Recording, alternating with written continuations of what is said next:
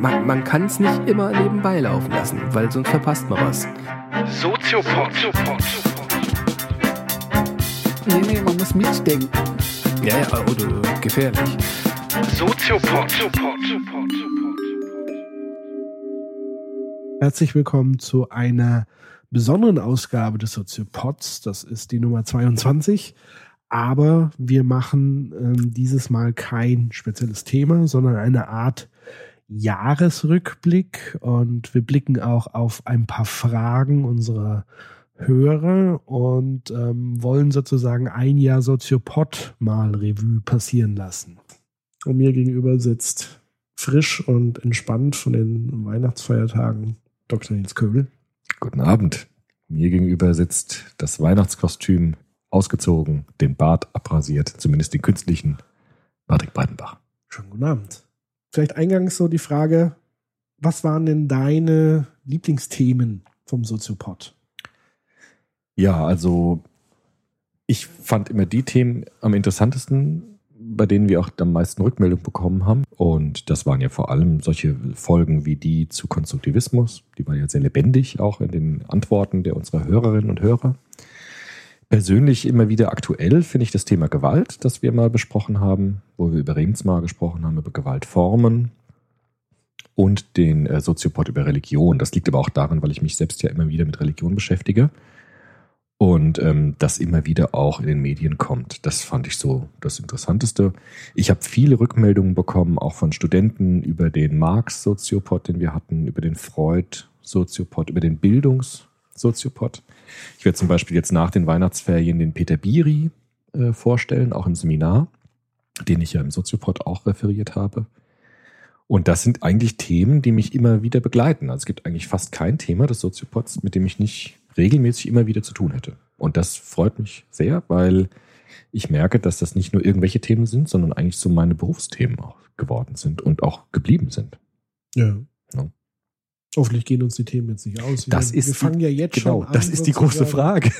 Äh, zu retrospektieren. Also das ist ja sozusagen die Gefahr, Ja. dass uns irgendwann die Themen ausgehen. Aber da hoffe ich halt auch auf unsere Hörerinnen und Hörer, dass die uns immer wieder auch Anstöße geben, über was wir noch reden könnten. Also ein Anstoß, der jetzt zweimal hintereinander kam, ähm, war sozusagen die Frage, könntet ihr euch vorstellen, Hörer als Gastteilnehmer Mhm. oder Themenexperten in die Sendung zu integrieren? Mhm. Also die Leute sind gelangweilt von uns. Die sind Das gelangweilt, kann ich auch verstehen. kann ich auch verstehen. ich wäre auch gelangweilt, wenn ich. Aber wir machen das ja nicht für euch, sondern in erster Linie für uns. Genau. Nein, es ist in der Tat so, wir haben das tatsächlich überlegt. Der Soziopod ist ja eigentlich so ein, äh, eigentlich sowas wie ein Freundschaftsprojekt. Genau. Also er ist ja eigentlich entstanden, weil wir uns sowieso alle Jahre mal irgendwie getroffen haben, oder nicht alle Jahre, sondern ein paar Mal im Jahr. Durch den Soziopod übrigens noch viel häufiger Ja. als früher. Das stimmt. Und wir hatten schon in der Vergangenheit immer sehr intensive, sehr spannende Gespräche, philosophischer Art, Streitigkeiten, politischer Art, wie auch immer, ähm, wo wir irgendwann gesagt haben, Mensch, lass uns das, lasst uns da noch einen Podcast draus machen. Vielleicht finden das andere Leute auch spannend. Genau. Das ist sozusagen die Entstehungsgeschichte. So ist es.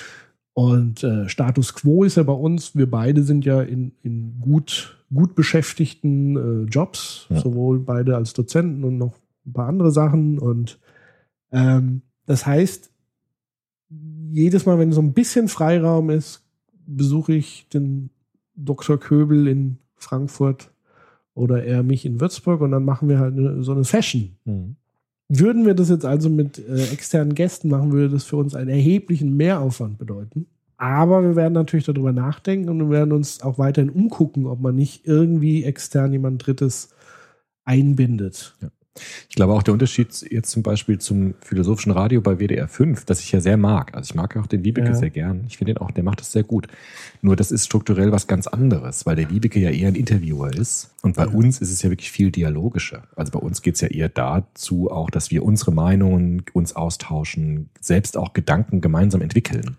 Genau. Und das macht der Liebeke ja weniger, sondern er versucht ja tatsächlich einen Raum für jemanden herzustellen. Und das ist ja nicht das, was der Soziopod macht. genau. Also ich glaube, es wäre auch schwierig, wenn sozusagen wir beiden Interviewer wären von einer externen. Also das Genau. stell, also das stelle ich mir noch nicht so rund vor, wie ich jetzt so das Gefühl habe, dass es mir Spaß macht und was Genau. bringt. Ich sehe uns eher so dieses, kennst du dieses Format mit diesem Lesch und diesem Philosophen? Genau, ja, genau.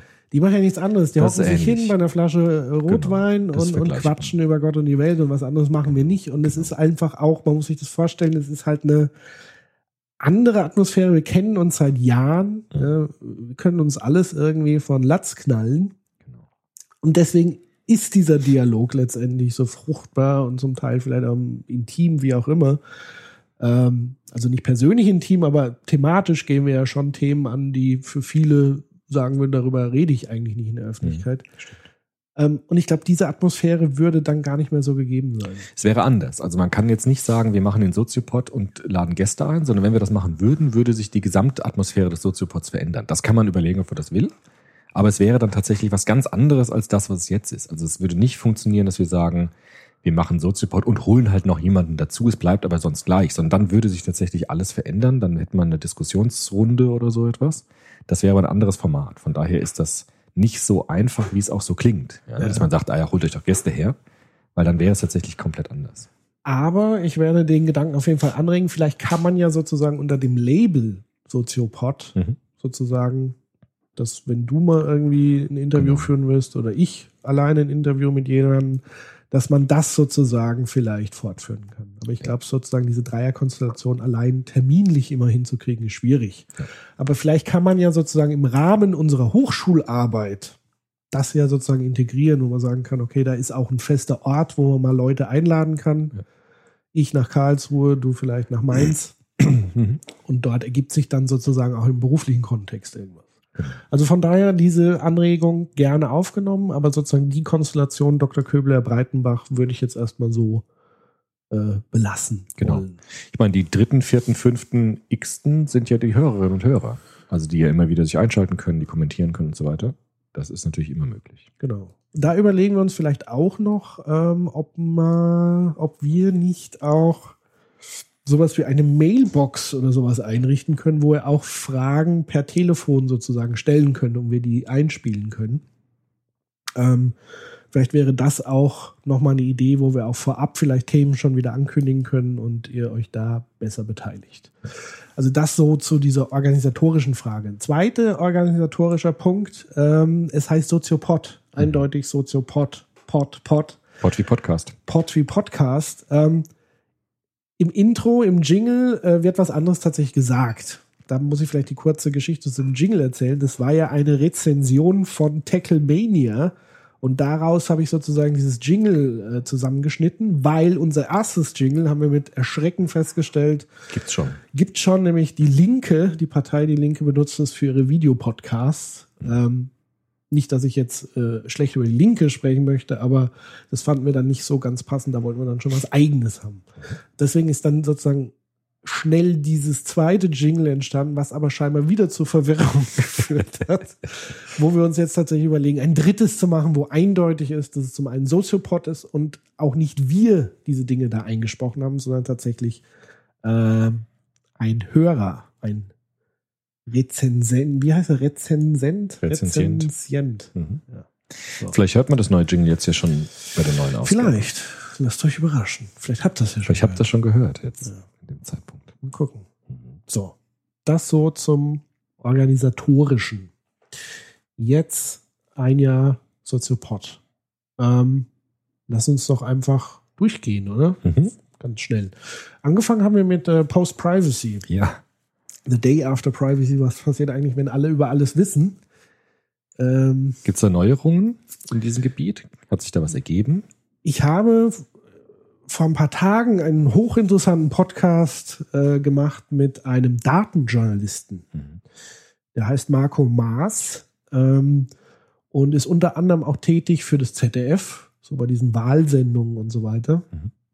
Und gemeinsam mit, mit seiner Crew äh, von Open Data City und er hat auch noch ein, andere, ein anderes Netzwerk, wo er tätig ist als Datenjournalist, kreieren die sozusagen Anwendungen, um so große Datensätze sichtbar zu machen. Also zum Beispiel haben sie fürs ZDF so ein Parlameter gemacht oder Parliameter, wo sie visualisiert haben, welcher Abgeordnete hat eigentlich zu welchem Gesetzesentwurf wie abgestimmt.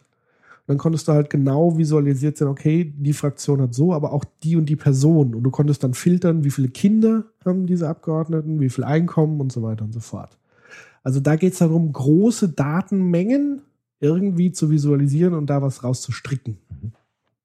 Und mit dem hatte ich tatsächlich einen, einen sehr erschreckenden für mich zum Teil Podcast, weil er sozusagen tatsächlich so ein, ein Szenario in der Zukunft der Matrix mir so ein bisschen beschrieben hat eigentlich. Mhm. Also so, es gibt unheimlich viele Datensätze draußen, die werden, die können halt angezapft werden. Also beispielsweise der, der US-Wahlkampf, der auch 2012 ähm, passiert ist mit Obama. Da hat der Obama und aber auch die Republikaner das erste Mal sozusagen mit Big Data, so nennt man das, mit diesen großen Datensätzen gearbeitet. Mhm. Das heißt, die haben sich Datensätze der letzten zwei Jahre, ich hoffe, ich kriege das so hin, wie das thematisch tatsächlich war, am besten im Podcast dann nochmal mit Marco Maas anhören, demnächst auf karlsdialoge.de. Ähm, die haben große Datensätze genommen und die haben tatsächlich so Daten wie Sozialversicherungsnummer, Einkommen, Größe der Familie und so weiter und so fort, haben ganz viele Daten der Bevölkerung genommen, die verarbeitet und die konnten dann sozusagen Filter entwickeln, wo die Kampagnenleute, die die Wahlkämpfe machen, sagen konnten, weil die machen ja viel über Telefonkampagnen. Also die rufen dann Leute an, um entweder äh, Spendengelder einzutreiben oder ihnen zu sagen, wen wählst du morgen und die am Telefon auch zu beschwatzen, ja. Obama oder wen auch immer zu wählen. Das heißt, die konnten aussuchen, ich habe jetzt zwei Stunden Zeit zu telefonieren, gib mir doch mal die ersten 50 relevanten Kandidaten raus mit einer Spendenwahrscheinlichkeit von XY und dann haben die eine Liste bekommen und haben dann auch gleich bekommen, auf welche Argumente sie am ehesten hören, weil sie in dieses Datenraster passen und so weiter und so fort. Mhm. Ähm, und die haben massiv sozusagen mit diesem Big Data gearbeitet. Also haben sozusagen mit ganz breiten Personendossiers mhm. sozusagen gearbeitet, haben ähm, Botschaften danach ausgerichtet. Sie haben zum Beispiel herausgefunden, es gab dann so ein prominenten Abendessen mit mhm. George Clooney. Und sie haben am Ende George Clooney genommen, weil die Datensätze einfach gesagt haben, das ist das Erfolgsversprechende. Mhm. Und so haben die in ganz vielen Bereichen eben mit Daten hantiert und haben das eben benutzt, um ihren Wahlkampf zu führen und dann letztendlich auch erfolgreich. Ähm, und das ist sozusagen, wenn man in Post-Privacy denkt und sagt, alles, was ich ja mit meinem Handy mache, mhm. wird ja aufgezeichnet. Ja. Und das ist natürlich dann auch ausarbeitbar letztendlich. Ja. Und das ist sozusagen so ein bisschen dieses, in Anführungszeichen, Schreckensszenario dieser Matrix, dass irgendwann auch die Maschinen einfach ein Stück weit wissen, was ist jetzt klüger mhm. für uns Menschen und was nicht. Ja. Also wir, wir machen uns sozusagen von diesen Daten auch immer weiter ein Stück weit abhängig. Die Börse beispielsweise und so weiter und so ja. fort. So, mhm. das zu diesem Post-Privacy-Bereich. Was da interessant wäre, ist auch die Entwicklung der Piratenpartei. Ne? Das war ja so ein bisschen der Aufhänger, weil ja jemand aus den Piraten selbst diese, diesen Slogan wohl geprägt hat, dieser Post-Privacy, dass sozusagen diese Privatsphäre überholt ist und wir uns einstellen müssen darauf, dass das Netz alles weiß irgendwann. Das äh, kam ja wohl aus den Piraten heraus, ne? Mm, ja, das war die Julia Schramm, wobei ich mittlerweile gar nicht mehr weiß, ob sie schon ausgestoßen wurde. Okay, aber es war also damals. sehr umstrittene Person bei den Piraten damals, eine prominente. Mhm. Julia Schramm hatte also im Jahr 2000 einen kleineren bis größeren Shitstorm ja. über sich ergehen müssen, innerparteilich wie auch außerparteilich. Mhm. Aber sie war in der Tat einer der Personen in, neben anderen, die, glaube ich, aber auch nicht direkt in der Partei sind, diese Spackeria, ja. die sozusagen diese Post-Privacy-Szenario nicht fordern, sondern einfach sagen, es, es, es, es geschieht, es ist heute schon so und es so. wird einfach nicht anders. Du verabschiede dich von Datenkontrolle, verabschiede mhm. dich von Privatsphäre. Ja.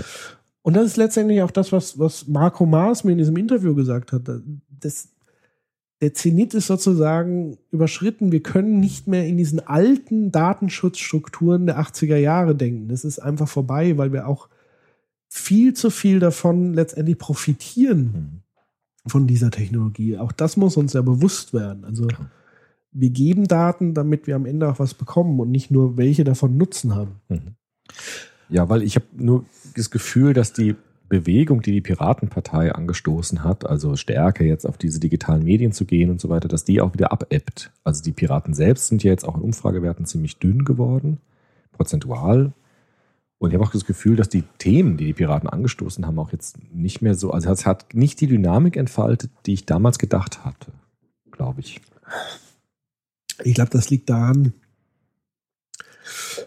ich will mich jetzt nicht als ähm, Politikwissenschaftler irgendwie. Hm. Das sind nur Eindrücke. Also Ja, ja, nee, Eindruck. also ich habe dazu eine Meinung, sagen wir mal so. Ich glaube, das hat ganz viele Gründe. Also der eine Grund ist, glaube ich, ähm, dass die viel zu schnell gewachsen sind, also viel zu schnell gehypt wurden.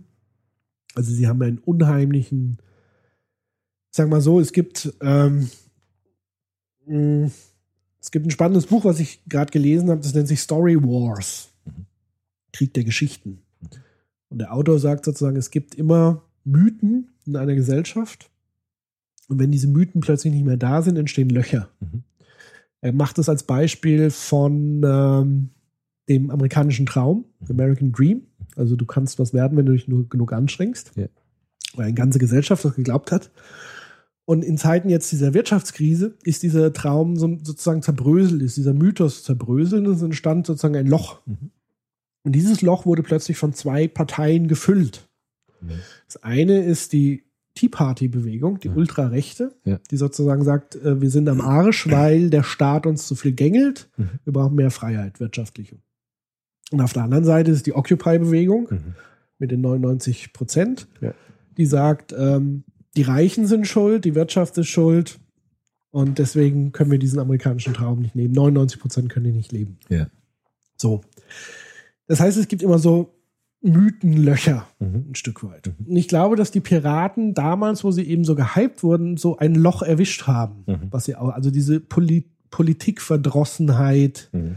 Politikerverdrossenheit, die, dieses so zum einen, ich kann ja eh nichts machen und ich kann nicht mitreden und so weiter. Und genau in dieses Loch sind sie gestoßen und haben aber dann nicht geschafft, im politischen Alltag anzukommen. Mhm. Also weil sie einfach nicht so schnell wachsen können Mhm.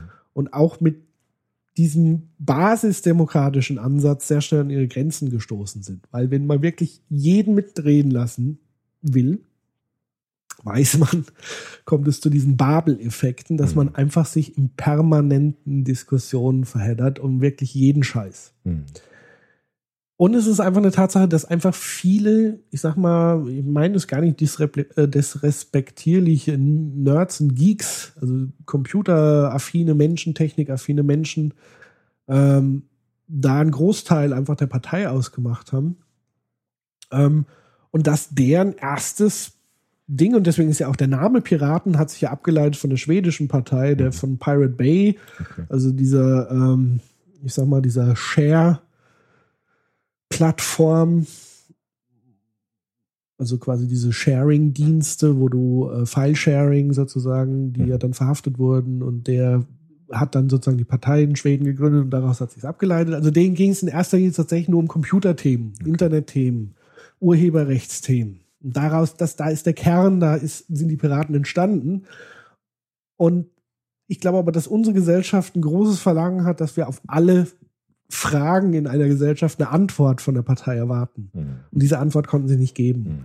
Und am Anfang hatten sie halt immer wieder noch diesen Welpenschutz. Also da hatten sie sozusagen diesen Rebellenstatus, dass sie sozusagen einfach mal was anderes sind, was anderes in diesen Talkshows als diese ewigen Labereien der Berufspolitiker, die wir sonst immer erlebt haben und immer das Gleiche gekaut haben, wo wir wussten, der denkt sowieso ganz anders und so weiter und so fort. Und da konnten sie einfach noch punkten. Aber sie haben dann nicht geschafft, im Alltagsgeschäft der Politik anzukommen. Mhm. Und da stehen sie sich so ein bisschen auch gegenseitig im Weg, weil sie zum einen ähm, ja so diesen Anspruch haben, nicht Macht zu haben, also dass Macht korrumpiert und dass man, dass es sozusagen keine individuelle Macht in der Partei gibt. Das heißt, du hast wirklich große Leute, die nach oben wollen, die was bewegen wollen und die werden natürlich extrem ausgebre ausgebremst innerhalb der Partei, einfach nur, weil man diesen Verdacht hat, wenn der zu mächtig wird, dann ist sowieso alles vorbei. Und Und dann hast du halt so einen sehr selbstbremsenden, also die guten Leute werden ausgebremst, dann hast du immer wieder irgendwelche, ich sag's mal jetzt wirklich, Idioten, die irgendwelche Sachen von, man hatte ja von diesen äh, rassistischen Äußerungen über antisemitische Äußerungen und so weiter, weil ihr gemeint hat, jeder darf eine Meinung haben. Das ist dann wieder hochgekocht worden von den Medien und so weiter und so fort. Mhm. Der eigene Umgang in der Partei, der kommunikative Umgang, der war nie besonders schön. Man ist sozusagen immer auf den Shitstorm gegangen, man hat sich erstmal ordentlich beschimpft und zwar in der Öffentlichkeit. Das, was andere hinter verschlossenen Parteitüren machen, machen die öffentlich. Und das sorgt halt einfach für, zu einem Klima, wo ich behaupte, dass die guten Leute, die wirklich politisch was bewegt wo äh, wollen, sagen, nee, darauf habe ich jetzt keinen Bock mehr. Mhm. Das ist mir zu kindergartenartig und wenn, kriege ich hier aufs Maul verbal. Und deswegen höre ich auf. Mhm. Und der Rest dümpelt halt so vor sich hin. Und ich glaube, das, das sind so ganz viele Gründe, warum das gerade so ein bisschen zum Erliegen kommt. Mhm. Wobei man sagen muss, dass die Piratenpartei zumindest in Berlin in der Fraktion, so wie ich es immer mitbekomme, keine Ahnung wie es ist, wirklich äh, gute Arbeit leistet und wirklich engagiert und bemüht sind, da Dinge zu bewegen. Aber ich glaube, auf Bundesebene ist die Zeit noch nicht reif. Also sie sind, können so schnell nicht wachsen. So. Okay. Das war jetzt ein kleiner Exkurs. Interessant. Ja, das war ja das erste Thema, das wir hatten. genau. Das zweite Thema war Bildung. Ja. Gut, das ist ja ein Thema, das uns immer wieder begleitet hat bei ganz vielen Soziopods, Ja. bei ganz vielen Themen. Ich denke, da haben wir ja Wesentliches zu gesagt. Also ich habe jetzt ähm, Da, hatte ja, ich, ja, ja, da hatte ich ja eine interessante Diskussion zu dem Thema. ja. ähm, zu, es war nicht direkt zu einem Bildungspodcast, aber zur Frankfurter Schule, wo wir auch über Bildung gesprochen haben, gab es einen Kommentar, wo ich mich so ein bisschen äh, nicht aufgeregt, aber so ein bisschen bewegt war. Da hat mich geschrieben, also ich glaube, ihr unterschätzt Abhängigkeit und das sich wehren können. Ohne Hartz-IV-Erfahrung, ohne jedwede Schmerzhaftigkeit mit Autoritäten und Strukturen. Bildung ist heutzutage auch nicht mehr gleich Urteilskraft. Guckt euch doch eure verschulten Unis an. Sowas hätte es früher in Anführungszeichen nicht gegeben. Dr. Köbel steckt doch in dem System, eben was keine Zeit gibt, was schnell, schnell ausbildet. Ja, ist interessant. Also, ich meine, was, was äh, wahr ist, was ich sofort unterschreiben würde, wäre, dass die Struktur, in denen Bildung passiert, wichtig ist. Also wir haben ja auch oft über Bologna gesprochen, über die Veränderungen des Schulsystems, des Universitätssystems. Viele sagen ja, dass dadurch auch Bildungsressourcen verstopft werden, weil Bildung immer mehr zur Ausbildung wird. Und dass man sozusagen nicht mehr Bildung als Selbstzweck nimmt, sondern Bildung nur noch funktional betrachtet, um spätere Arbeitsplatzchancen zu bekommen und so weiter.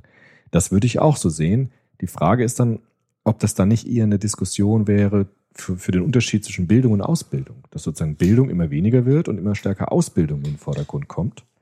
Und das sollte an Unis tatsächlich nicht so sein. Also Universitäten sollten ja tatsächlich noch Bildung ermöglichen und nicht nur Ausbildung. Das würde ich schon auch unterschreiben.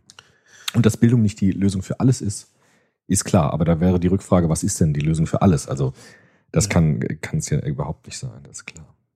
Also dazu ein paar Gedanken von mir. Ähm, Bildung ist ja nicht was, was jetzt irgendwie in einer gewissen Zeitspanne in einer bestimmten Institution passiert und dann ist Schluss. Hm. Also das finde ich ja schon mal ein fataler Trugschluss zu sagen, Bildung findet nur in der Schule, nur in den Universitäten und außerhalb überhaupt nicht statt. Hm. Also das ist schon mal Punkt eins. Ja, die Universitäten, Hochschulen werden immer verschulter. Kann man sich jetzt darüber streiten. Kann man streiten. Es ist einfach, ähm, zum einen war ja Bologna deshalb, weil man sich sozusagen europäisch anpassen wollte. Ja, und weil einfach so viele da sind. Also man muss ja diese Riesenschwämme, also wenn die, wenn die Zuhörerin, oder glaube ich war, war eine Frau, wenn die sagt, früher hätte es das nicht gegeben, dann müsste man auch mal gucken, wie früher die Studentenzahlen waren. Also Humboldt hat eine Universität gegründet, wo eine Handvoll Studenten waren. Und da konnte man natürlich Bildung ganz anders organisieren als heute, wo wir mit Tausenden von Studenten äh, zu tun haben in der Uni Mainz. Sind Tausende von Studenten, die wir irgendwie handeln müssen. Ja, das heißt, Bildung ist einerseits einer unglaublich breiten Masse auch zugänglich geworden.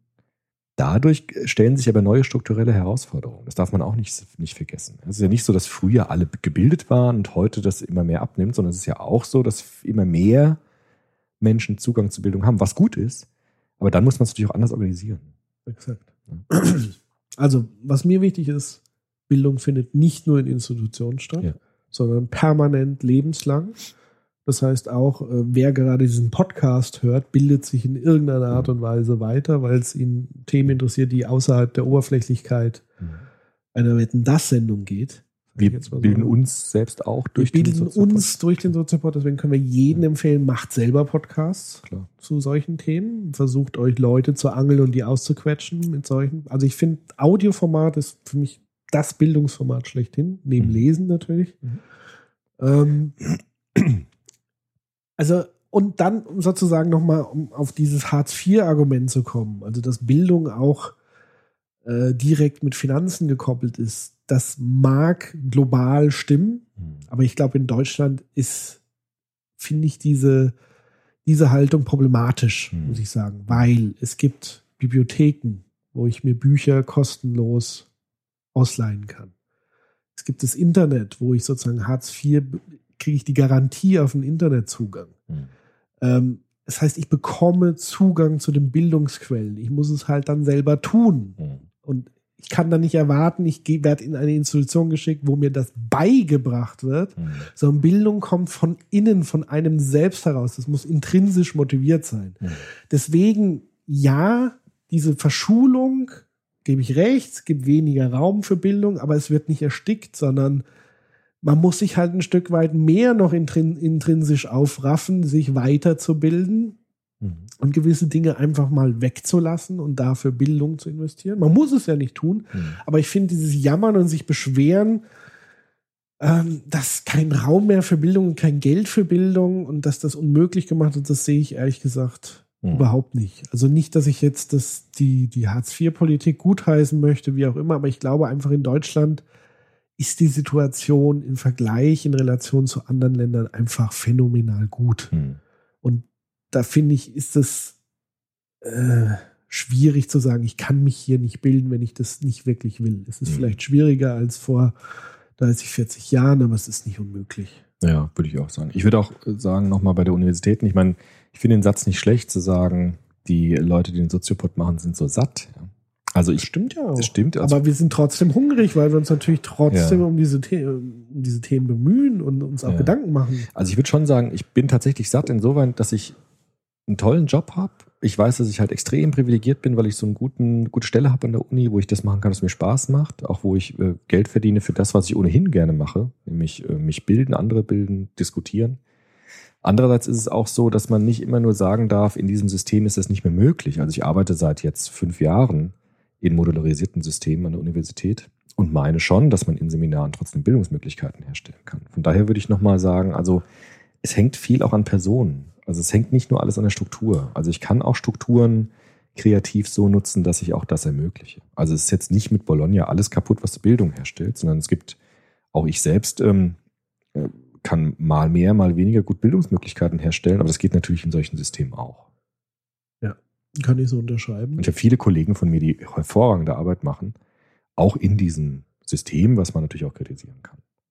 Und man kann natürlich mit so einer Struktur gut umgehen, kreativ umgehen und man kann tatsächlich da auch als Lehrender oder als Institution um, untergehen, sage ich mal. Also wer sozusagen als Institution nach Bologna nichts verändert hat, der wird untergehen, weil natürlich muss man sein Konzept an Bologna anpassen, damit man also man kann nicht das Alte auf, das, auf die neue Struktur pflanzen, damit wird man gegen die Wand fahren. Aber man kann sich sozusagen neue Freiräume, glaube ich, schon erarbeiten. Glaub ich auch. Es ist schwierig, sicherlich. Es steckt viel äh, Gehirnschmalz dahinter, aber ich glaube, es ist nicht immer alles so schlecht. Ähm, also man muss das Beste draus machen. Es ist halt einfach so. So. Jo, Bildung. Das war so Bildung. Also Bildung, Wir halten am Bildungsbegriff fest. ja, es ist allem. für mich, ähm, und damit kommen wir fast schon wieder zu den Schwenk ähm, zu Religion und zu Gewalt. Ja. ja. Das sind so Ähm, die Höhepunkte des, des Religion Jahres. Und Gewalt, genau. Ähm, hängt ja auch dicht miteinander Ja. mittlerweile, leider. Immer, vielleicht sogar immer schon, Ja. dass Religion und Gewalt irgendwie gekoppelt sind. Das habe ich schon den Verdacht. Ähm, ich habe ja vorhin schon vor der Sendung so ein bisschen gesagt, dass ich da ein bisschen äh, Mhm. sauer bin Mhm. auf die Religion im Moment. Ja, kann man sagen. ähm, ich habe ja immer so über die Atheisten geschimpft, die sozusagen so diese Religion verteufelt haben und, und verbieten wollen und was weiß ich. Mittlerweile kann ich das gut nachvollziehen, muss ich sagen. Mhm.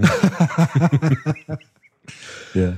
Also ich rede konkret tatsächlich von Ländern wie Ägypten, wo es wirklich jetzt ganz krass umgeschlagen ist. Ein Rückschritt in, aus unserer Perspektive, das muss man ja auch immer dazu sagen, wir haben natürlich die Perspektive des sogenannten aufgeklärten Europas und so weiter und so fort, der westlichen Welt.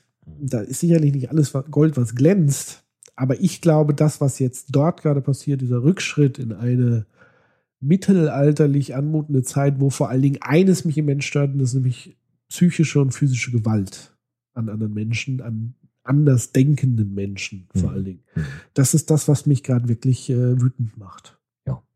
Ja, nicht nur dich, ne? Also, Ja. ist ja ein Problem. Ich finde halt interessant, was du gesagt hast am Anfang der Sendung, eben gerade mit den Löchern. Ja. Das könnte man jetzt vielleicht auf Ägypten, ist jetzt ein bisschen pauschal, aber wenn man das nochmal aufgreift, diese Metapher mit diesem Loch, dass etwas also ein Loch entsteht, wenn eine alte Ideologie oder Weltanschauung zusammenbricht. Das ist ja vielleicht in Ägypten der Fall gewesen, so ein bisschen, dass dieses alte Regime, Mubarak, die Beziehung zum Westen, das hat ja so eine relative Stabilität gehabt. Aber wollte man das ja auch nicht stürzen, weil das ja relativ gut ging. Und jetzt gab es so eine Revolution, mit der so unglaublich viele Hoffnungen verbunden waren. Und jetzt entsteht aber schon auch so etwas wie ein weltanschauliches Loch, wie du es genannt hast. Also sozusagen ein Vakuum, das gefüllt werden will. Und da entstehen Ängste und Verunsicherungen und das nutzen dann vielleicht radikale Kräfte auch aus, um dort in dieses Loch hineinstoßen zu können. Das ist jetzt anscheinend ein Stück weit passiert. Muss man gucken, wie sich das entwickelt. Aber man sieht halt immer, dass in diesen Umwälzungen auch immer die Bedrohung liegt, dass es dann radikal wird oder auch gekapert wird von Strömungen, die wir problematisch finden.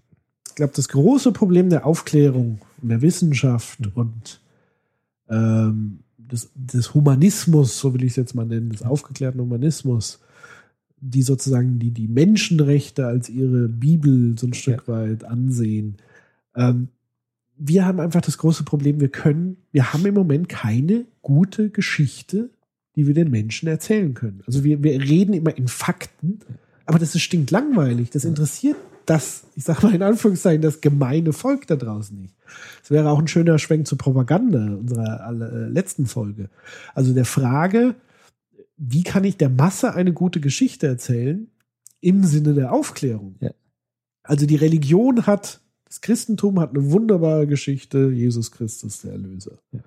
Ja, das, da weiß jeder, ich sag mal, Naturwissenschaftler, könnte man jetzt behaupten, das war sozusagen eine Erfindung, um eine Kirche und einen Kult zu gründen. Und du brauchst sozusagen diese übersinnlichen Stories, um dem Ganzen einen Drive zu geben, dass jeder denkt, boah, diese Geschichte muss ich weitererzählen. Ja. Das ist fantastisch, daran glaube ich. Das gibt mir Kraft, das gibt mir Stärke. Und es arbeitet aber mit sehr einfachen Symbolen, mit einer einfachen Sprache. Und das ist doch, was eingängig ist, das, was, was ein großer Teil der Menschen sich mündlich weitererzählen. Absolut. Und das Christentum ist ja aus einer mündlichen Weitererzählung entstanden. Die Bibel war ja erst sehr viel später geschrieben. Und das meine ich, das fehlt für die aufgeklärte Welt ein Stück weit. Mhm. Also es gibt riesige wissenschaftliche Wälzer, Mhm. aber es gibt keine Mhm.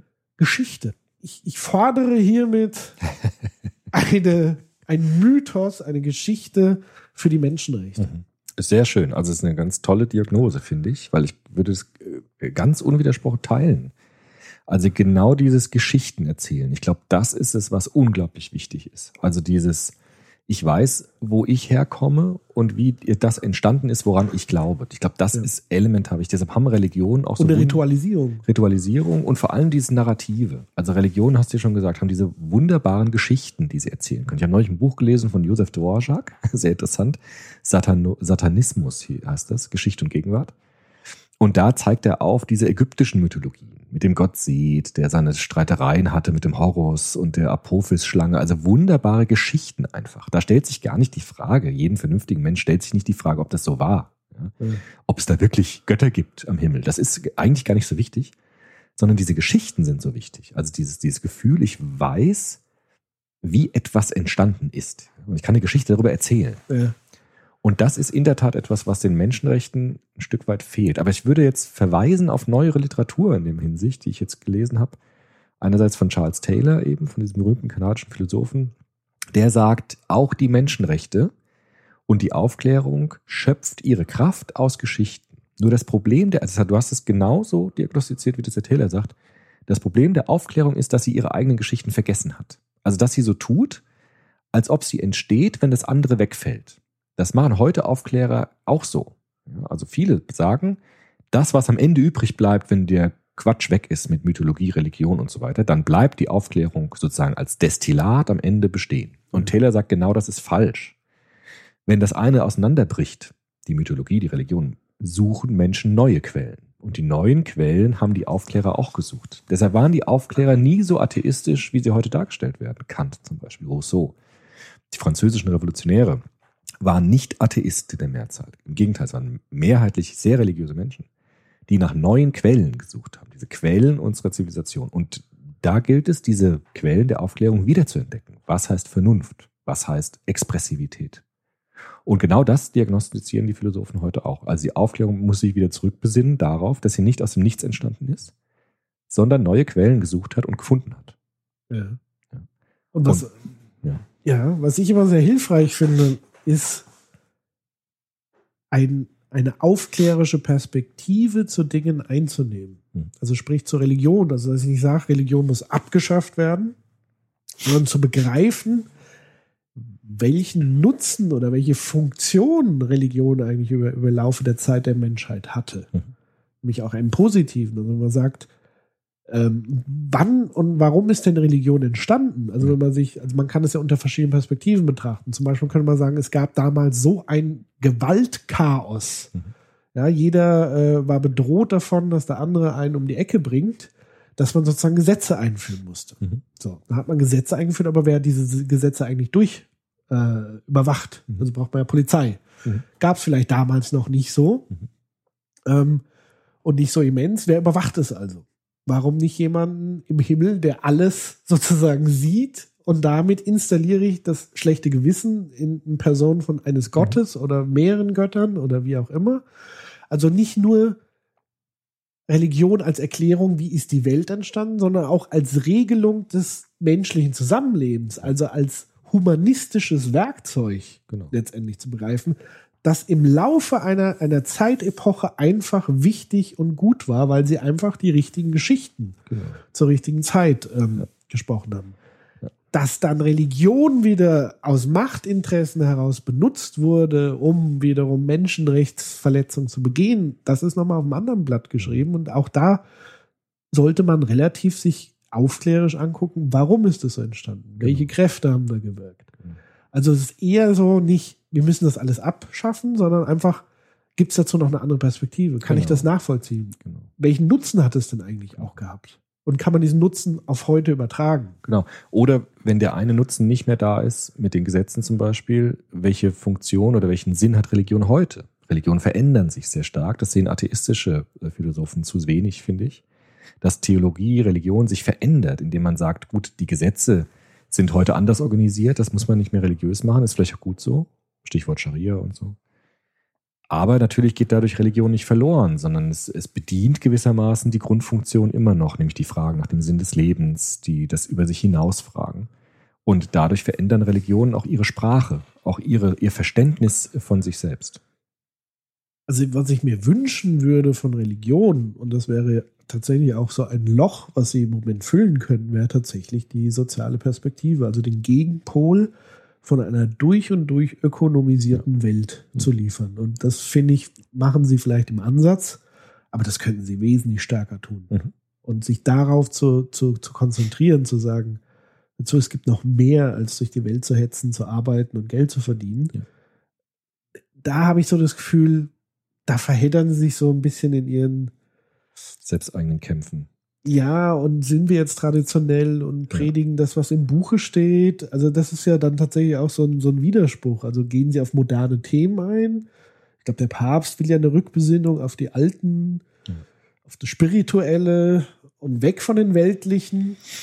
Aber ja. ich glaube, dass sie Aber in, in die weltlichen Themen, sie müssen diesen weltlichen Themen einen Sinn mehr oder weniger geben. Und ich finde, das verpassen sie gerade. Das finde ich auch. Also ich glaube, dass die katholische Kirche sehr darunter leidet, auch äh, bei den Menschen, zumindest in der westlichen Welt, ich weiß nicht, wie es jetzt in anderen Erdteilen ist, dass der Papst sagt, wir brauchen eine Rückbesinnung auf die Spiritualität. Das würde ich unterschreiben, ist, ist mir auch ganz wichtig. Nur die Sprache muss anders sein als früher. Also ich kann nicht einfach mehr die Sprache des Mittelalters mir zurückwünschen. Aber was ist denn Spiritualität? Spiritualität, ich habe neulich ein Interview gehört mit dem Wolfgang Huber, das war der ehemalige Ratsvorsitzende der EKD. Sehr kluger Mann, finde ich, sehr guter Theologe. Der hat gesagt, Religiosität, Spiritualität heißt, über mich hinaus zu fragen und die Erfahrung zu machen, dass dort etwas anderes ist als immer nur der Mensch selbst. Sehr kluger Satz, finde ich. Also über mich hinaus zu fragen und die Erfahrung zu machen, dass in dem über, über mich hinausfragen etwas anderes auftaucht, als ich selbst bin. Aber dann ist es doch auch spirituell, über so Dinge nachzudenken wie ähm, die Natur, Ja, auf jeden Fall. die Umwelt, Ja, wenn aber auch andere Menschen, Probleme von Ja. anderen. Nur wenn, wenn sozusagen dieses Fragen wirklich über den Menschen hinausgeht. Man kann zum Beispiel die Natur betrachten als etwas, was anders ist als ich selbst. Wir betrachten die Natur häufig so, was kann sie uns bringen? Was bringt uns die Natur? Was, Ja. Wozu nützt sie uns?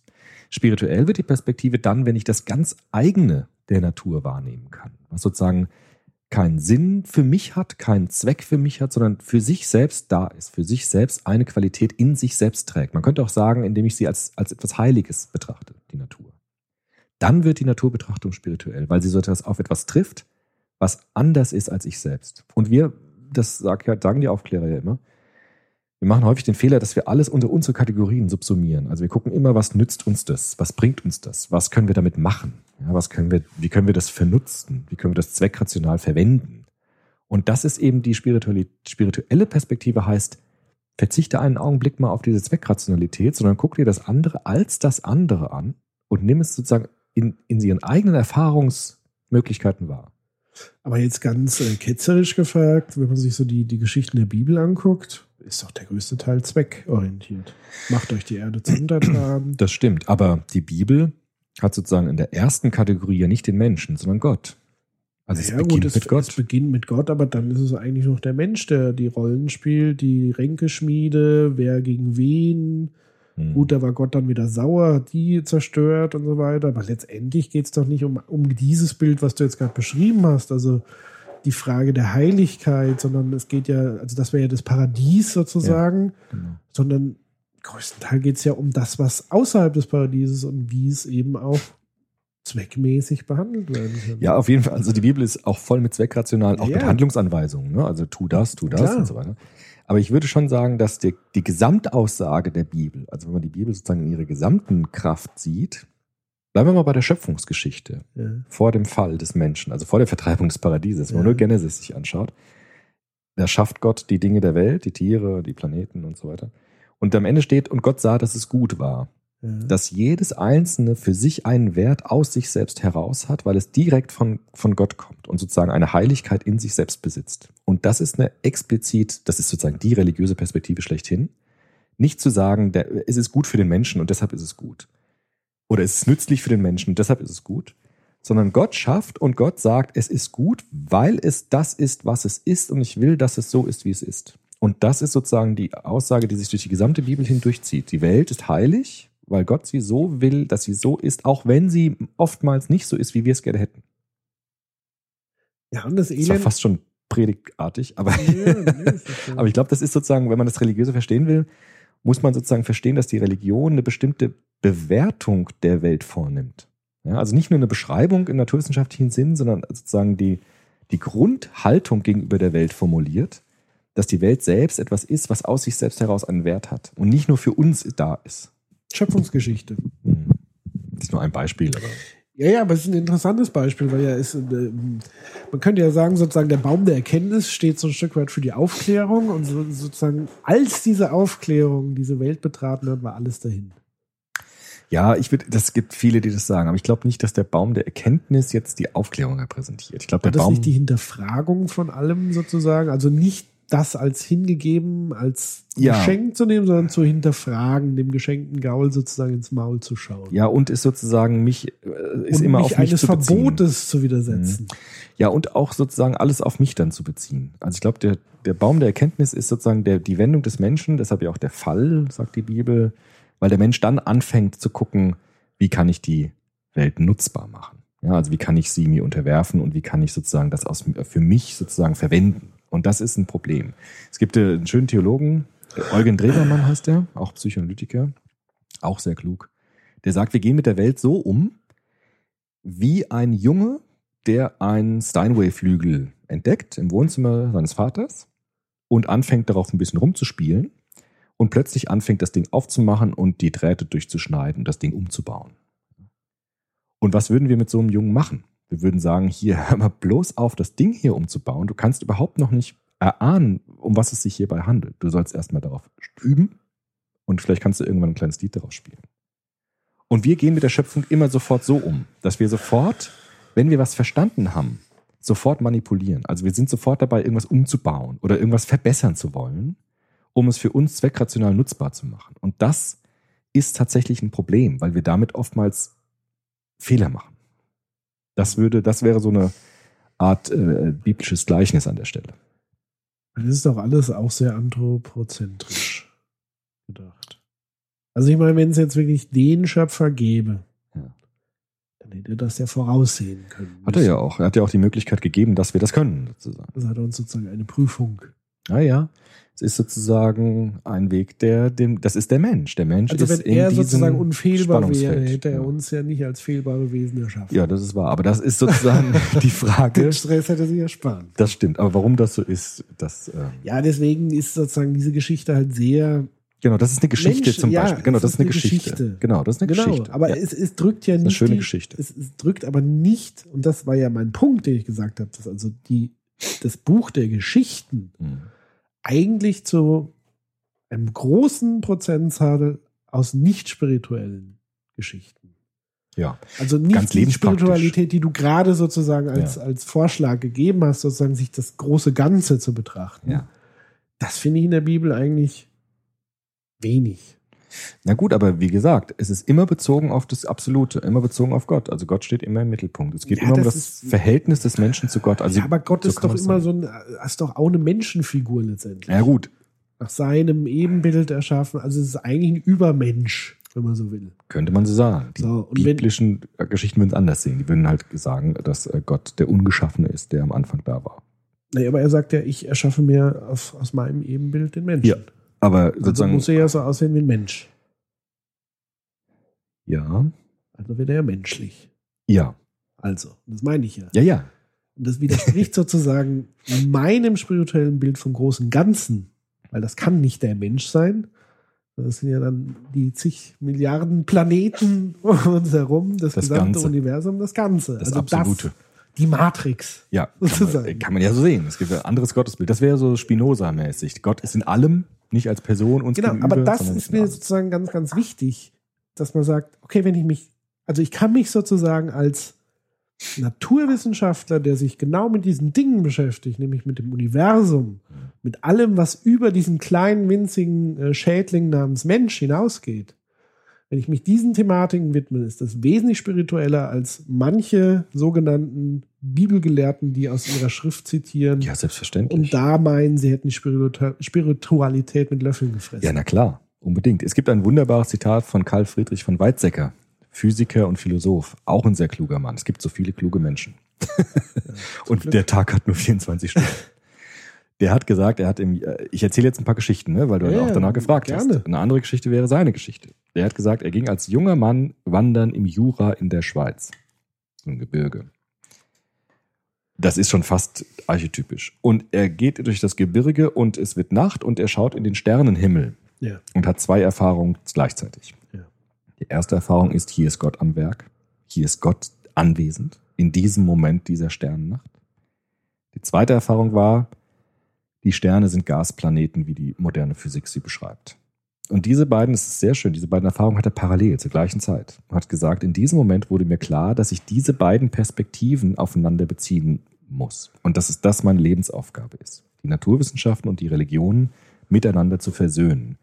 Weil beide Perspektiven für ihn gleichermaßen evident waren. Also beides hat für ihn eine unglaubliche Überzeugungskraft gehabt. Einerseits die naturwissenschaftliche Betrachtung der Welt, andererseits aber auch die religiöse Erfahrung, hier ist irgendetwas anwesend, was diese Welt radikal übersteigt. Ja. Und das finde ich eine sehr schöne Geschichte, weil sie zeigt, dass Naturwissenschaft und Religion sich eben nicht widersprechen müssen, sondern, wie du sagst, unterschiedliche Geschichten sind, die wir über die Welt erzählen können. Ja.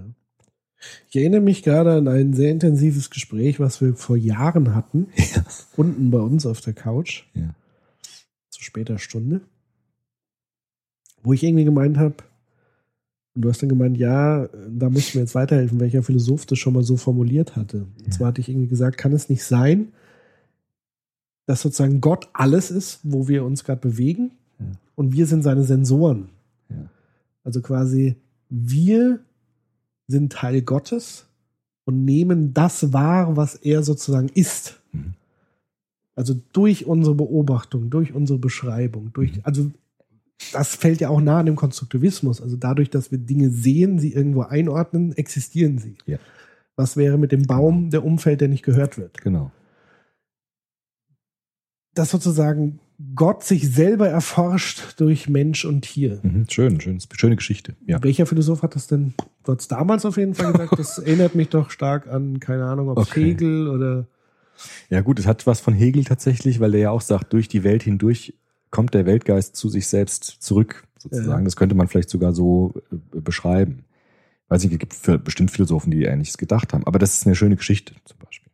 also die Summe aller Wahrnehmungen ist letztendlich das Gesamte. Wenn man das so sagen will. Ja? Also man sieht halt, Religion ist darauf angewiesen, dass wir Geschichten erzählen. Und diese Geschichten müssen vielleicht neu sein. Also wir können nicht immer die alten Geschichten einfach immer wiederholen. Das wäre sozusagen gegen das Lebendige in der Religion. Und die Religionen neigen manchmal dazu, einfach zu sagen, ich möchte wieder zurück zu den alten Geschichten. Und ich möchte wieder, dass die Menschen Ja. glauben an Engel und an Dämonen und an die Hand Gottes, die aktual die Welt gestaltet. Und ähm, die Menschen lassen sich aber nicht einfach wieder so zurückdrehen, sondern wir müssen neue Geschichten erfinden, neue Geschichten erzählen uns, die uns plausibel machen, was es heißt zu glauben. Ich denke, das ist die Herausforderung von Religion heute. Und das können anscheinend andere Religionen besser als das Christentum. Also der Buddhismus scheint es sehr gut zu können, der Hinduismus auch. Sehr viele Menschen fühlen sich da sehr angezogen von. Weil dort die Erklärung, die, die Geschichte, die, die narrative Kraft des Geschichtenerzählens anscheinend die Menschen manchmal mehr berührt als die alten Geschichten der biblischen Tradition. Teilweise. Ja.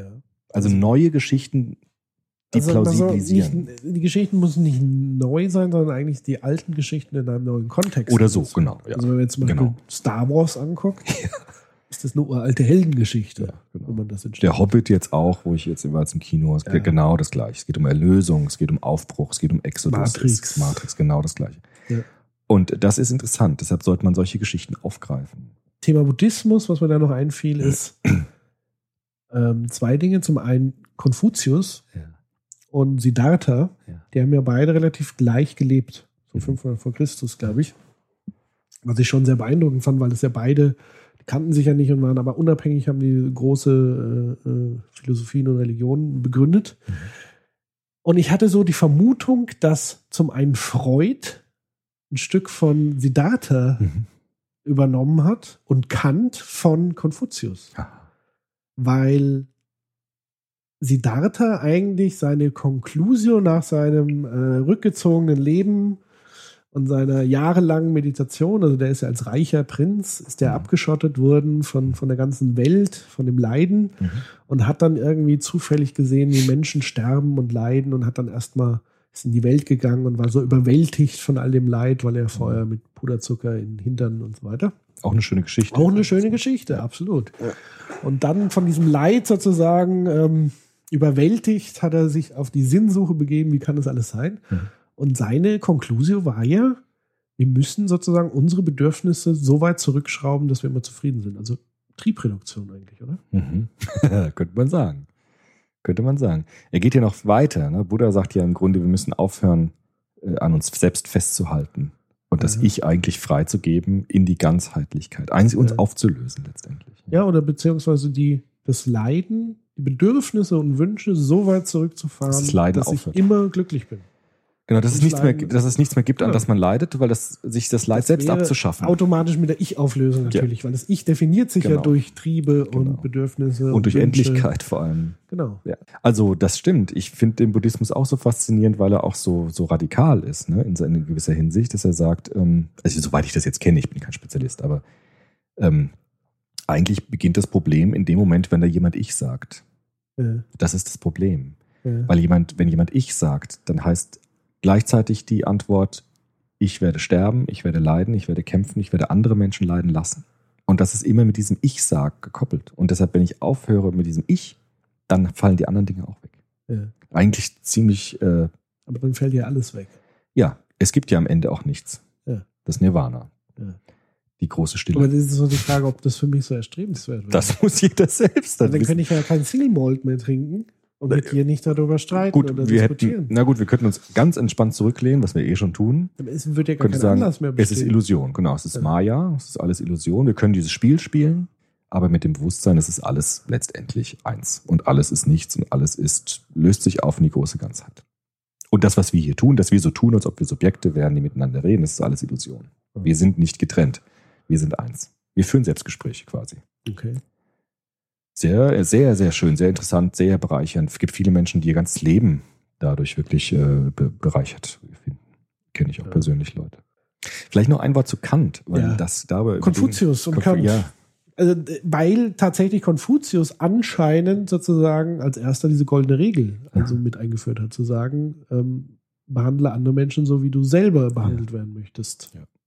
Ich weiß nicht, ob Mhm. Kant Konfuzius kannte und weiß ich auch nicht. Aber es gibt ja auch einen Religionsphilosophen, Hans Küng heißt der.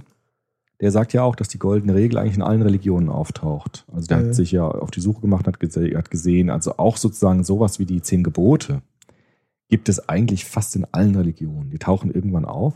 Und so ist es vielleicht auch nicht verwunderlich, dass der kategorische Imperativ oder so Vorformen davon irgendwann auftauchen, weil Kant hat ja auch nicht gesagt, er hätte den kategorischen Imperativ erfunden, sondern Kant hat gesagt, der kategorische Imperativ ist eine zwingende Folgerung aus der Anwendung der Vernunft.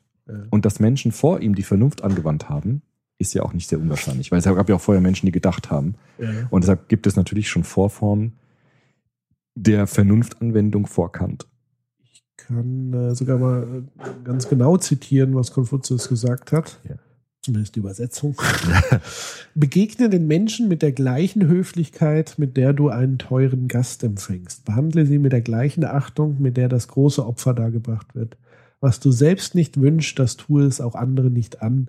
Dann wird es keinen Zorn gegen dich geben, weder im Staat noch in deiner Familie. Interessant war übrigens, dass Konfuzius die Familie so extrem in den Vordergrund gestellt hat. Also der gesagt hat, also das wäre wieder sehr systemisch gedacht. Also die Veränderungen beginnen nicht mit großen Staatsumwälzungen, sondern sie verändern, sie verändern sich in der Familie. Also in der kleinsten Zelle. Äh, begegne sozusagen deinen Familienmitgliedern mit Respekt, Liebe und so weiter und dann wird sich alles andere von alleine ergeben. Mhm. Auch spannender Ansatz. Sehr interessant. Vielleicht doch noch ein Wort Ja, zu Kant meinerseits. Also was du gesagt hast mit der Aufklärung, ja, dass man kann schon sagen, dass die Aufklärung ein neues Weltbild entstehen ließ, weil sozusagen der große Übergang von dem ähm, Denken ja darin bestand, dass man nicht einfach nur beobachtet hat und dann konstruiert hat, so wie die Griechen zum Beispiel, die haben die Sterne beobachtet, haben dann Sachen gebaut, sondern jetzt ist das Experiment das Entscheidende. Das heißt, man konstruiert, um beobachten zu können. Das heißt, die Natur wird nicht einfach nur beobachtet in ihren Zyklen. Das konnten die Griechen auch schon und die an- antiken Völker. Jetzt ist es so, dass ich an der Natur selbst Experimente vollführe, um die Baugesetze zu sehen, die in der Natur liegen. Das heißt, die Natur selbst kommt auf die Streckbank und wird sozusagen manipuliert, wird aufgeschnitten, seziert, beobachtet intern, um dann sozusagen noch tiefer in den Stoff eindringen zu können und diese Gesetzmäßigkeiten herausziehen zu können aus dem natürlichen Stoff. Das ist Aufklärung. Also Aufklärung ist eigentlich schon immer auch mit einem Eingriff in die Natur verbunden, weil ich sozusagen das Ding jetzt plötzlich anfange aufzuschneiden und reinzugucken.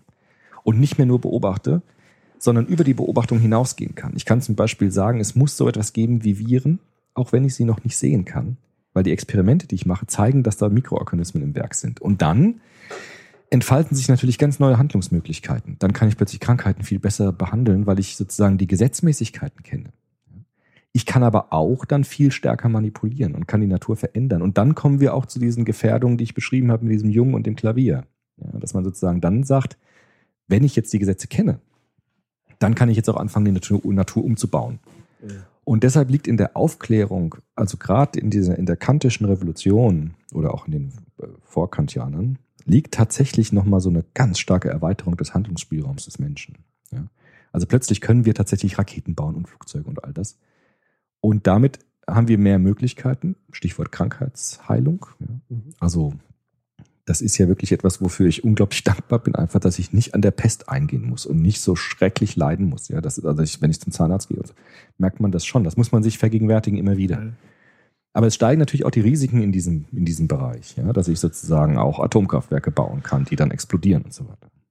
Das heißt, also Sündenfall in dem Sinne ist auch ambivalent. Ja, also sozusagen die Natur zu manipulieren, uns besser zu verstehen, gibt mir schon mehr positive Möglichkeiten, aber gleichzeitig auch viel mehr Vernichtungsinstrumente an die Hand. Das ist sozusagen dann dieses menschliche Dilemma, dass man sozusagen mit der, mit der Vermehrung der Möglichkeiten auch gleichzeitig das Risiko erhöht. Ja. Und das liegt natürlich schon in dieser Aufklärung drin.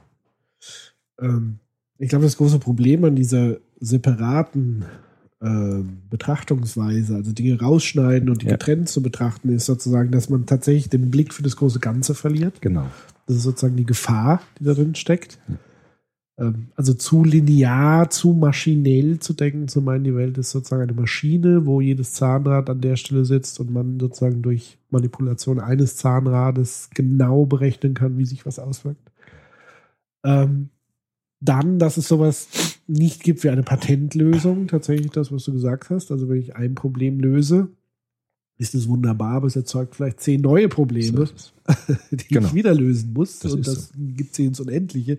Was aber nicht heißt, dass wir keine Probleme lösen sollen, sondern man muss sich dem einfach bewusst sein. Genau. Das heißt Bildung. Das ist sozusagen schon ein Bildungsprozess dann. Bedeutet aber auch, ähm, und da mache ich so sozusagen ein bisschen der Politik gerade den Vorwurf, dass man auch mehr Dinge tatsächlich auch ausprobieren sollte. Hm. Auch wenn es irgendwie zu was irgendwie führt, Hm. zu schlechten Dingen. Aber ohne Probieren kein Studieren, sozusagen. Mal ganz äh. Phrasenschwein einzuzahlen. Aber man Schlecht. kann doch sagen, Karl Popper, jetzt habe ich den Namen Ja. Gott sei Dank gesagt. War auch eine große Sendung übrigens. ja. Äh, Ich muss ja irgendwie in jeder Sendung mal den Namen fallen lassen, Ja. irgendwie, keine Ahnung. Der hat ja gesagt, Demokratie ist ja so eine Art riesiges Experiment. Du hast eine Regierung, die Dinge tut und du kannst sie wegwählen, wenn das Experiment nicht klappt. Also sozusagen Demokratie ist ja quasi dieser Experimentiercharakter. Es gibt nicht mehr äh, universelle Gesetze, die ein Monarch beschließt, sondern es gibt das Ausprobieren und das Wegwählen. Ja, aber das Problem ist ja, dass wir tatsächlich in einer globalen Konstellation mittlerweile angekommen sind. Das heißt, dieses lokale, regionale, landesmäßige Wegwählen hat keinen Einfluss auf die globale Politik. Das ist ein Problem. Das ist ein ja. großes Problem der Zukunft. Also Das wir brauchen stimmt. eigentlich eine Weltregierung. Ja. Ja, oder zumindest auf ein bisschen niedriger Eine Weltdemokratie. Weltdemokratie, soziale Marktwirtschaft global. Einen demokratischen Bund von Ländern. Ja, absolut. Ja, ja, unbedingt. Ja. Zumindest immer auf europäischer Ebene auch. Ja, Also auch- eine ja. europäische soziale Marktwirtschaft einführt, die wirklich funktioniert und nicht ständig äh, sozusagen auf Subventionen basiert und so weiter. Exakt. Und das erfordert aber Mut. Also Ja. auch Mut loslassen. Naja, gut, ja. Vom Nationalgefühl Ja. und so weiter und so fort. Das kann man aber nur langsam machen, weil die Menschen müssen mitgenommen werden. Das ist sozusagen. Ja, da sind wir ja wieder bei Pro Propaganda. Hm. Das heißt, mitgenommen werden. Weil die Menschen Angst natürlich auch entwickeln, wenn sich so schnell was Ja, du musst halt eine gute Geschichte erzählen. Genau. Also Europa mangelt es an Ja. guten Ja, Geschichten. das ist, Es gibt zum Beispiel, wahr. ich finde es eigentlich fatal, dass es keinen europäischen Feiertag gibt. Ja, Warum eigentlich nicht? ja. Gibt's nicht den Tag der. Nee, gibt's nicht. Ja, stimmt. Kein Europatag. Stimmt. Ja, es wäre auch. einführen. Ich finde es auch interessant, wenn es einen europäischen Außenminister gäbe und Ja. ähm, das Parlament mehr sozusagen dran. Es wird jetzt vielleicht ein bisschen stärker. Ich habe das Gefühl, es wird mehr berichtet aus Brüssel und so weiter, aber es ist irgendwie so weit Ja. weg und so. Und das ist ja das Problem bei Europa, dass die Menschen gar nicht genau wissen, wer, wer regiert aber da das, jetzt. Genau, so. aber das ist der Punkt, wo du nicht Menschen mitnimmst, indem du Politik transportierst. Politik ist langweilig. ja, Ja? So, Es geht um Geschichten, europäische Ja. Geschichten zu erzählen. das war. Und äh, europäische Rituale. Also die erste Handlung, die ich vollziehen würde, wäre ein europäischer Feiertag und alle Bahnen in Europa kannst du an diesem Tag kostenlos durch Europa fahren. Ja, finde ich super. Ne? Machen wir eine Petition jetzt. Ja, aber das sind Ja, solche ja, Rituale, weiß, die du. Geschichten Um- ist ein sehr schönes Begriff. Du brauchst, musst Geschichten erzählen. Du bräuchtest einen Europa-Kanal, wie auch immer. Du müsstest Geschichten aus Europa erzählen, aus anderen Ländern. Das Du war- dich näher bringen. Das war vielleicht in den 80er, 90er Jahren vielleicht noch ein bisschen stärker, wo die Aufbruchsstimmung des Da Europäischen waren wir sehr mit uns war. selber beschäftigt. Aber das war ja vielleicht auch so eine Öffnung Europas, der Fall der Mauer. Sozusagen, das sind, das sind so große Geschichten. Aber vielleicht waren die Enttäuschungen einfach so groß, dass es nicht so schnell so schön wurde, wie die Menschen auch dachten. Da sind die Geschichten vielleicht etwas kaputt gegangen. Ja, ich glaube einfach, dass äh, es fehlt so ein bisschen der mutige Schritt, sich zu bekennen zu Europa.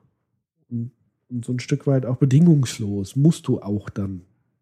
Naja, was heißt bedingungslos? Aber es, es Ey, muss, du, musst, du kannst nicht auf beiden Hochzeiten gleichzeitig tanzen. Du kannst nicht Nationalstaat und Europa machen. Das funktioniert nicht. Ja gut, aber man könnte es föderalistisch machen, ne? wie in Amerika. Also ja, aber dann muss es Staaten Europa-Regierung, Euro-Außenminister Verte- und so weiter und so fort. Aber den Schritt muss man halt erstmal gehen. Mhm. Das, und das wird aber auch gar nicht abgefragt. Das wird immer Ja, nur in Form von wer zahlt wem was Ja, genau. abgefragt. Und das ist eine ganz schlechte Geschichte für Ja. die Menschen. Da gehen die natürlich Das nicht stimmt. Zumal, wenn das immer im Vordergrund steht. Aber es scheint tatsächlich da schwieriger zu sein, als man dachte mit Europa. Mit Europa, vielleicht ist auch historisch Europa einfach so stark nationalstaatlich, dann auch durch diese ganzen äh, Abreibungen und Ja, Kriegen deswegen müsste man so. sich besser gegenseitig kennenlernen. Man müsste Gemeinschaftsgefühle erschaffen. Gemeinschaftsinszenierungen. Ich finde zum Beispiel eine Katastrophe, dass man, dass man Griechenland zum Beispiel so behandelt. Ja. Griechenland ist sozusagen die Wiege unserer Kultur. Also, dass man sozusagen nur noch Griechenland unter finanziellen Aspekten betrachtet und nur noch sagt, die sind irgendwie faul oder so. Das ist absurd. Also, ich weiß noch genau damals, ich war damals in Griechenland im Urlaub, als überlegt wurde, ob die in die äh, Währungsunion kommen. Und ich habe damals einem Kumpel gesagt, mit dem ich dort war, natürlich gehören die in die Währungsunion, auch wenn sie wirtschaftlich nicht so stark sind, weil es ist unsere Kultur, die dort in der Wiege gelegt äh, ist. Und deshalb gehören die natürlich auch dazu, auch wenn sie wirtschaftlich vielleicht nicht so stark sind. Die Folgen sieht man jetzt natürlich schon. So, so naiv darf man natürlich nicht sein, ja. Aber diese Geschichten zu erzählen, dass sozusagen die Staaten etwas beizutragen haben zum Gesamtgeist Europas, das ist wichtig. Das Problem bei Griechenland ist ja nicht, dass die äh, wirtschaftlich schwach sind, sondern dass da einen Haufen Flitzpiepen regiert haben, die sich in die eigene Tasche gewirtschaftet So haben. aus. Ich weiß nicht, ob Europa die richtige Lösung ist, Muss global gesehen. Muss Global gesehen würde ich sagen, macht Sinn, weil ein, eine Kooperative, die enger zusammenarbeitet, ist immer sinnvoll als jeder vor sich hin. Ja. Ähm, aber ich glaube, dass dieses Zwitterwesen, wie es momentan ist, da nationales Eigeninteresse und da der europäische Gedanke, dass das auf Dauer nicht funktionieren wird. Da wird es krachen, so oder so. Also ich glaube, wir müssten uns irgendwann mal entscheiden, welchen Weg wir gehen wollen. Den Ja. europäischen oder den eigensinnigen nationalen. Ja. Ohne jetzt beide unterschiedlich zu werten. Ja, und da Aber liegt die Entscheidung ist, glaube ich, wichtig. Und da ist wirklich die Frage wichtig mit diesen Geschichten. Also, Ja. warum sich für Europa engagieren? Welche. Geschichte ist mir wichtig bei Europa? Das sind, das sind die entscheidenden Fragen, glaube ich. Welche europäische Geschichte ist in unserem Hintergrund und motiviert uns? Und ich fand übrigens den, den Friedensnobelpreis, fand ich eigentlich eine ganz gute Geschichte, die aber relativ schlecht inszeniert wurde von den Medien.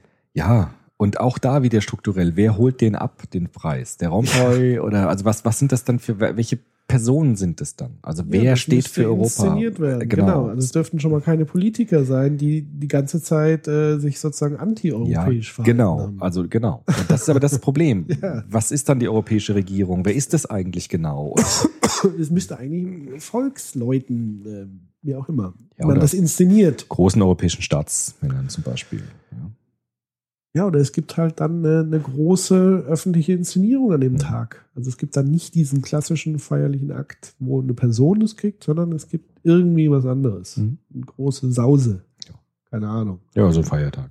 Mein Public Viewing war auch bei der WM kein Problem. Warum? Das sind auch das eine, ja. das eine schöne Geschichte. Die EM. Ja. In, hast du es mitgekriegt? Die EM 2016? Hm, weiß nicht.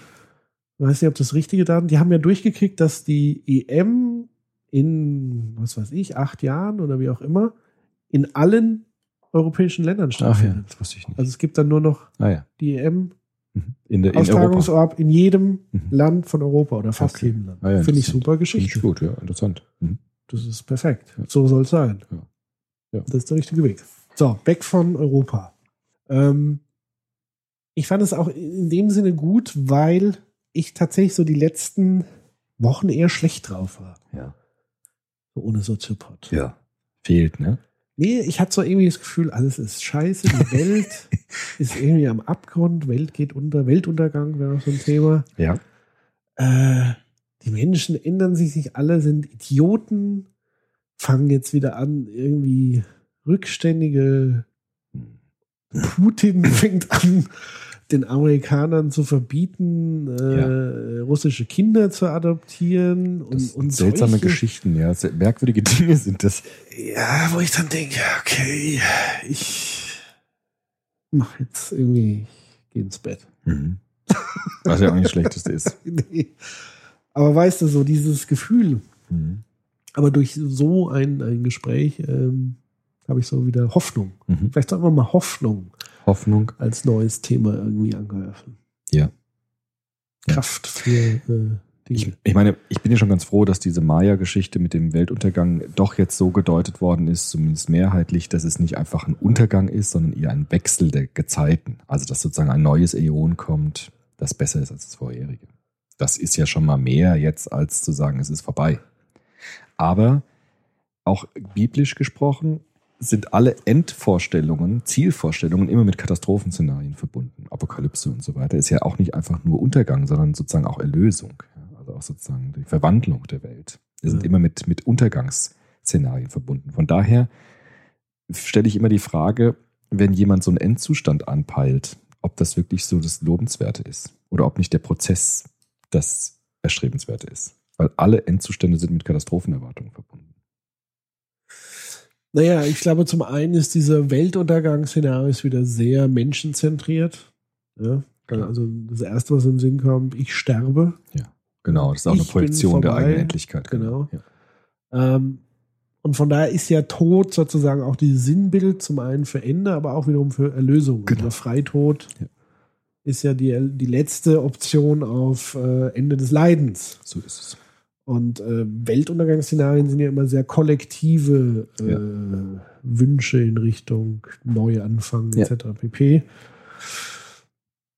Ja, ich, bist du da in diesem Hype so? Irgendwie hast du da was gemerkt? Ich fand jetzt Nein, eher nur, dass so ein paar Witze kamen Ja. über Maya-Kalender. Überhaupt aber nicht. äh, Also ich habe mit großem Interesse die Sendung im ZDF gesehen mit dem Harald Lesch tatsächlich, der sozusagen aus Physik, also aus seiner Physikerperspektive diese Untergangsszenarien mal analysiert hat. Also was könnte alles passieren, so was so welche Kometen stürzen ab und sowas. ja.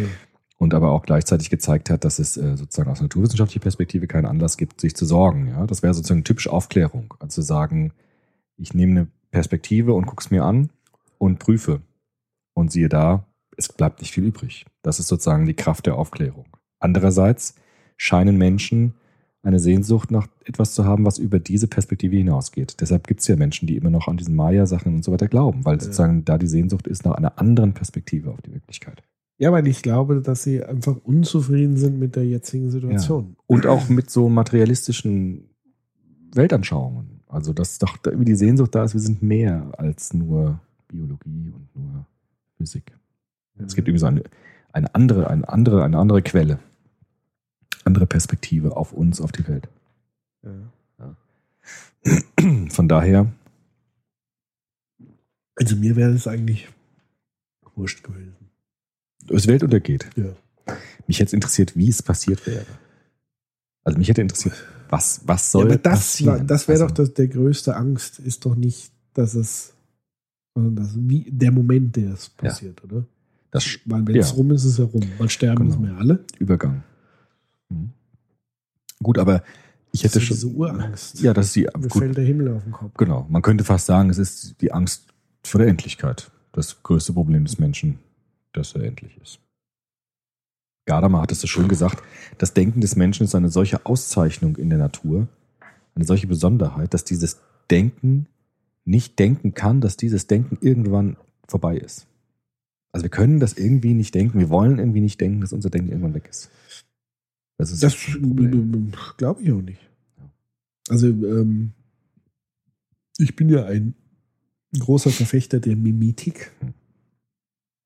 Ähm, und diese Passage von Richard Dawkins in seinem Buch Egoistisches Gehen ist natürlich auch eine Geschichte, die er erzählt und auch eine interessante Perspektive. Es ist nicht die Wahrheit, aber es ist eine interessante Perspektive, indem er sagt, wir sind sozusagen nur Träger, kurzfristige äh, Vehikel, Ja.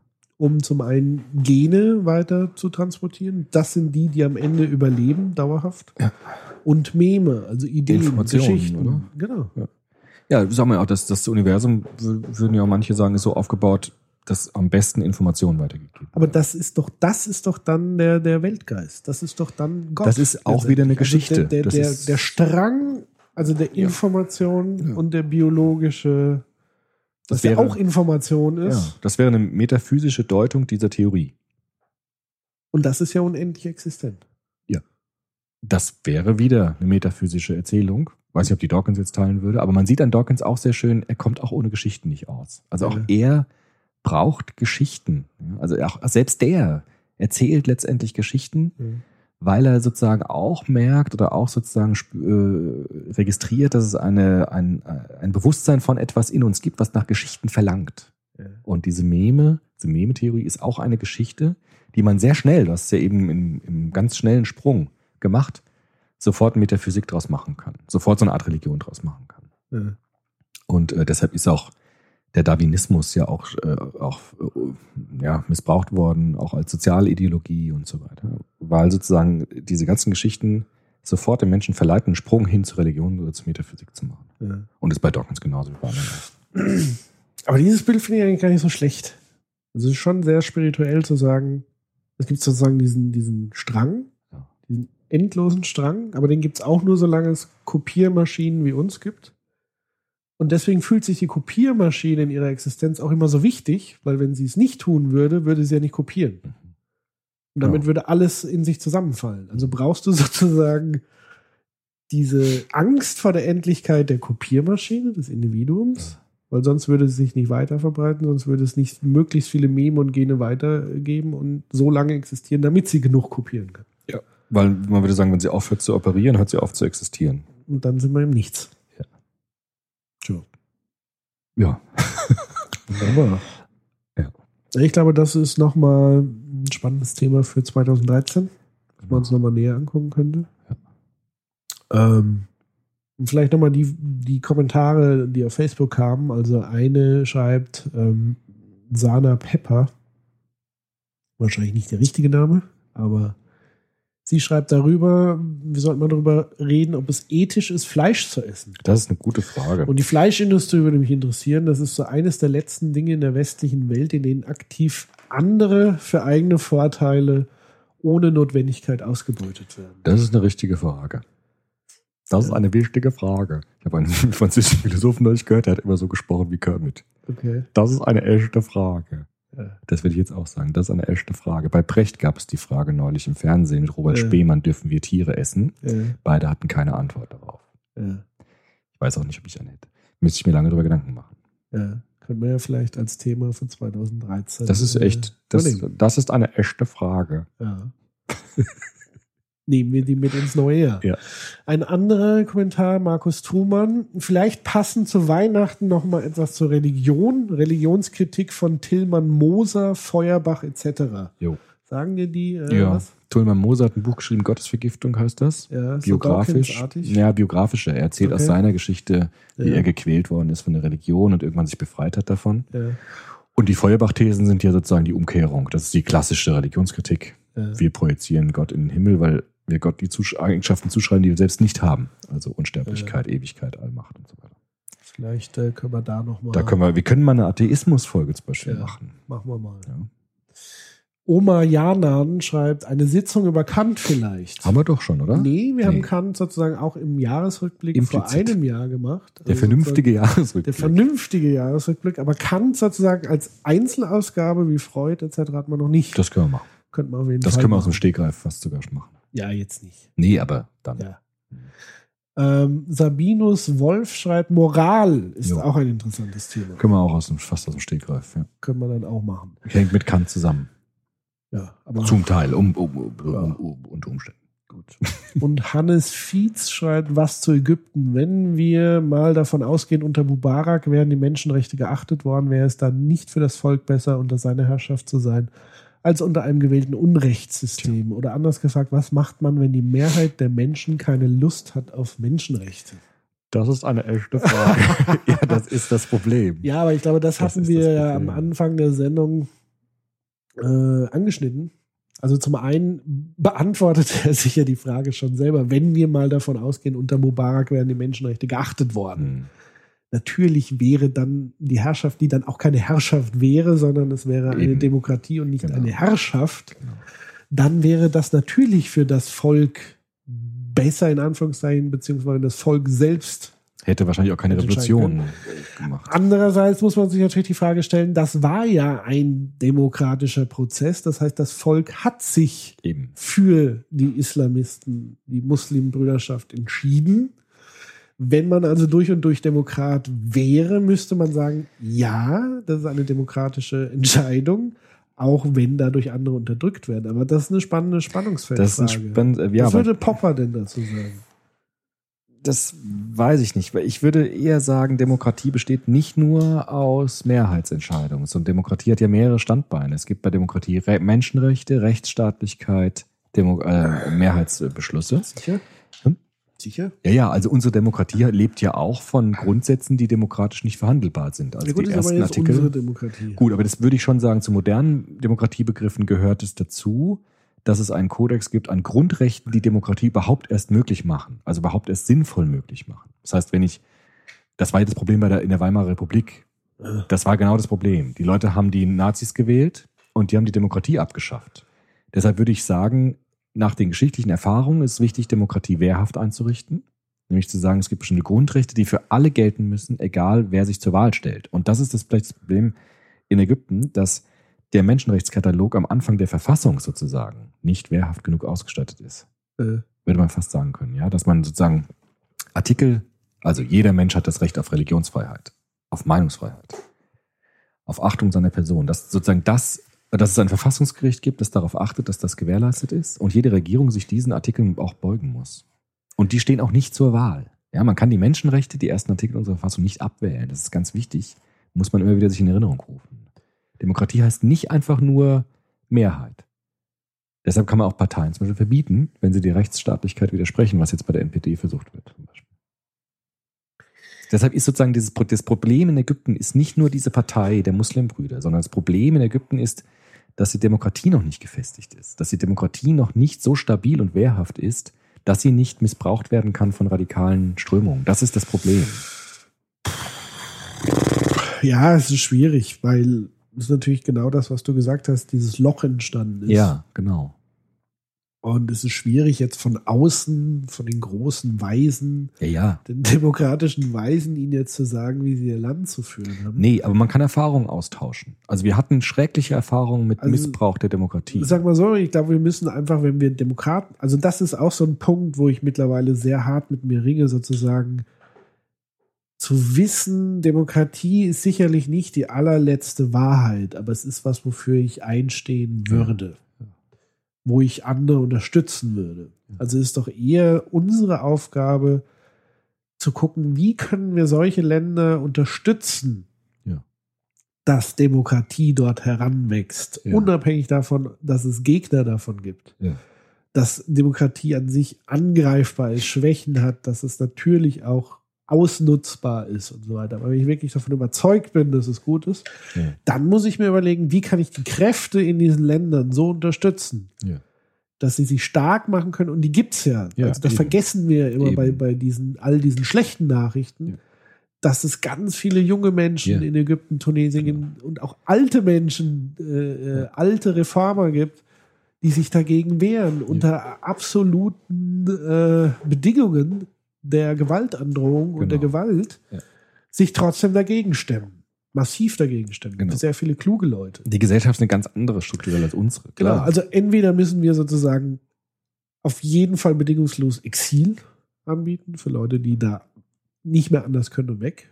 Oder wir müssen da mit rein und in je, welcher Form auch immer das Ganze Ja. mit Know-how, mit Technik, mit Geld, keine Ahnung, mit wie man die Leute da unterstützen kann. ja, Mit diplomatisch Aufmerksamkeit, natürlich. Aufmerksamkeit, mit medial. Ja, und mit vor allem. Demonstrationen, was weiß ich, und vor allen Dingen auch, wo ich wirklich keine, keinen Spaß mehr verstehe, sind, wenn solche Vögel hier in Deutschland meinen, sie müssten. Ja, gut. Aber das ist jetzt kein, kein staatliches Problem. Das sind ja, das ist ja verfassungsmäßig überhaupt nicht äh, Ja, ja. problematisch. Ich glaube halt, dass Ägypten die große Chance hat, ähnlich wie die Türkei, zu zeigen, dass Demokratie und Islam sich überhaupt nicht widersprechen müssen, zum Beispiel. Das wäre jetzt eine große Chance. Auch das mit der Scharia. Ich meine, es gibt auch Staaten, die die Scharia offiziell anerkennen als Rechtssystem, aber sozusagen Menschenrechte trotzdem natürlich achten. Also auch da ist ja der, der Auslegungsgrad relativ breit. Ja, man muss ja die Scharia nicht wörtlich nehmen und trotzdem sagen, es ist für uns eine wichtige Bezugsquelle für unsere Rechtsauffassung. Es muss ja auch in, in Ägypten nicht genau unsere Demokratie im Westen entstehen. Das ist ja gar nicht gefragt, ja, sondern so einen eigenen Weg zu finden, wie man Demokratie errichten kann, gemäß den kulturellen und gesellschaftlichen Bedingungen, die dort herangewachsen sind. Also das meine ich auch, was du sagtest, wir dürfen nicht von einfach von außen den Leuten sagen, wie sie zu leben haben. Aber wir müssen ihnen unterstützen, dabei einen eigenen Weg zu finden, Demokratie zu errichten, so wie sie es in ihrem kulturellen Kontext ähm, vereinbaren können. Also sagen wir so, ähm, es gibt eine Charta der Menschenrechte und ähm, ich wollte gerade gucken, wann. Die islamische, meinst du das? Nee. Es gibt ja auch eine islamische Karte der Menschenrechte. Es gibt die der UN Ja, das ist die klassische. der Menschenrechte. Im Jahr 1990 äh, beschloss die Organisation der Islamischen Konferenz die Kairoer Erklärung der Mhm. Menschenrechte, die inhaltlich erheblich von der allgemeinen Erklärung abweicht. Mhm. Die garantiert zum Beispiel keine Gleichberechtigung von Männern und Frauen und kein Recht auf freie Wahl der Religion oder des Ehepartners. Weiter stellt sie alle dargelegten Rechte unter den Vorbehalt der islamischen Scharia. Ja, ich glaube auch, ich habe diese Kairoer Erklärung auch mal mit Studenten diskutiert in Köln damals. Und da gab es auch einen äh, muslimischen jungen Mann, der gesagt hat, naja, man könnte viel weiter gehen. Also man kann aus dem Islam viel mehr rausholen noch, als das, was die Kairoer Erklärung tut. Man könnte Menschenrechte noch viel kreativer verbinden mit islamischer Religiosität und so weiter. Also da ist mit Sicherheit noch nicht das letzte Wort gesprochen auch. Ja, in, diese, in dieser kreativen Vereinbarung, Kopplung von Religion und staatlichen Grundrechten. Ja, wie das Christentum ja auch sozusagen sich sehr stark kreativ anstrengen musste, um mit den Menschenrechten mithalten zu können. Das heißt, der Kofi Annan hätte eigentlich mal irgendwie auf den Berg gehen müssen und irgendwann runterkommen Ja. mit so ein paar Tafeln und sagen müssen so, Das wäre jetzt läuft's Tolle Geschichte gewesen. Aber die, wir brauchen neue Geschichten halt, Ja. ne? weil die hätte, hätten die Menschen nicht mehr akzeptiert. So. Genau, wir brauchen Außerirdische oder sowas. Das wäre ja in der Geschichte mal. Gut,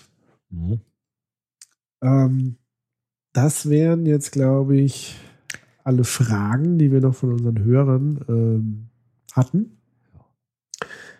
Das war jetzt ein sehr chaotischer, ausschweifender Jahresrückblick Sehr- in Anführungszeichen. Genau. Sehr performance-lastig. Ja. performance-lastig, aber hoffentlich für euch trotzdem einigermaßen hörenswert und spannend. Mir hat es auf jeden Fall wieder äh, sehr viel Spaß gemacht. ja. Und äh, im neuen Jahr hören wir uns wieder mit einem Thema, was ja jetzt schon ein paar Vorschläge hochgepoppt sind. Mhm.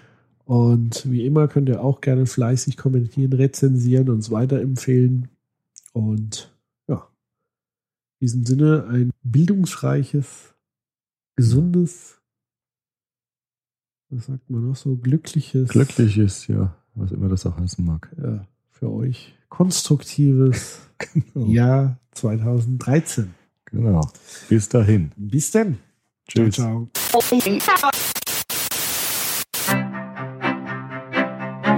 Man, man kann es nicht immer nebenbei laufen lassen, weil sonst verpasst man was. Soziopod. Nee, nee, man muss mitdenken. Ja, ja, oder gefährlich. Soziopod.